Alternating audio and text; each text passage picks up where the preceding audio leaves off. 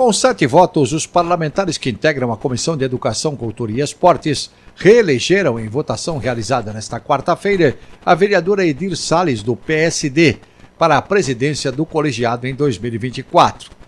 A vereadora agradeceu pela recondução ao cargo e reafirmou que continuará a realizar o trabalho muito dinâmico graças a todos os componentes da comissão. Também nesta quarta-feira, a vereadora Sandra Santana, do PSDB, foi eleita com sete votos como vice-presidente da comissão.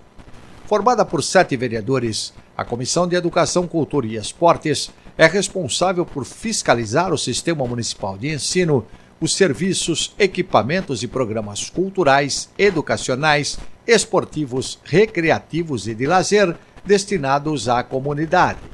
O colegiado vai se reunir às quartas-feiras às 14 horas na Sala Tiradentes. Os componentes da Comissão de Educação são: vereadora Edir Sales do PSD, presidente; vereadora Sandra Tadeu do PSDB, vice-presidente; vereador Celso Gianazzi do PSOL; vereadora Cris Monteiro do Novo; vereador Dr. Nunes Peixeiro do MDB; vereadora Elaine do Quilombo Periférico do PSOL e vereadora Luna Zaratini do PT. Os detalhes no texto do jornalista Felipe Palma no portal da Câmara. sãopaulo.sp.leg.br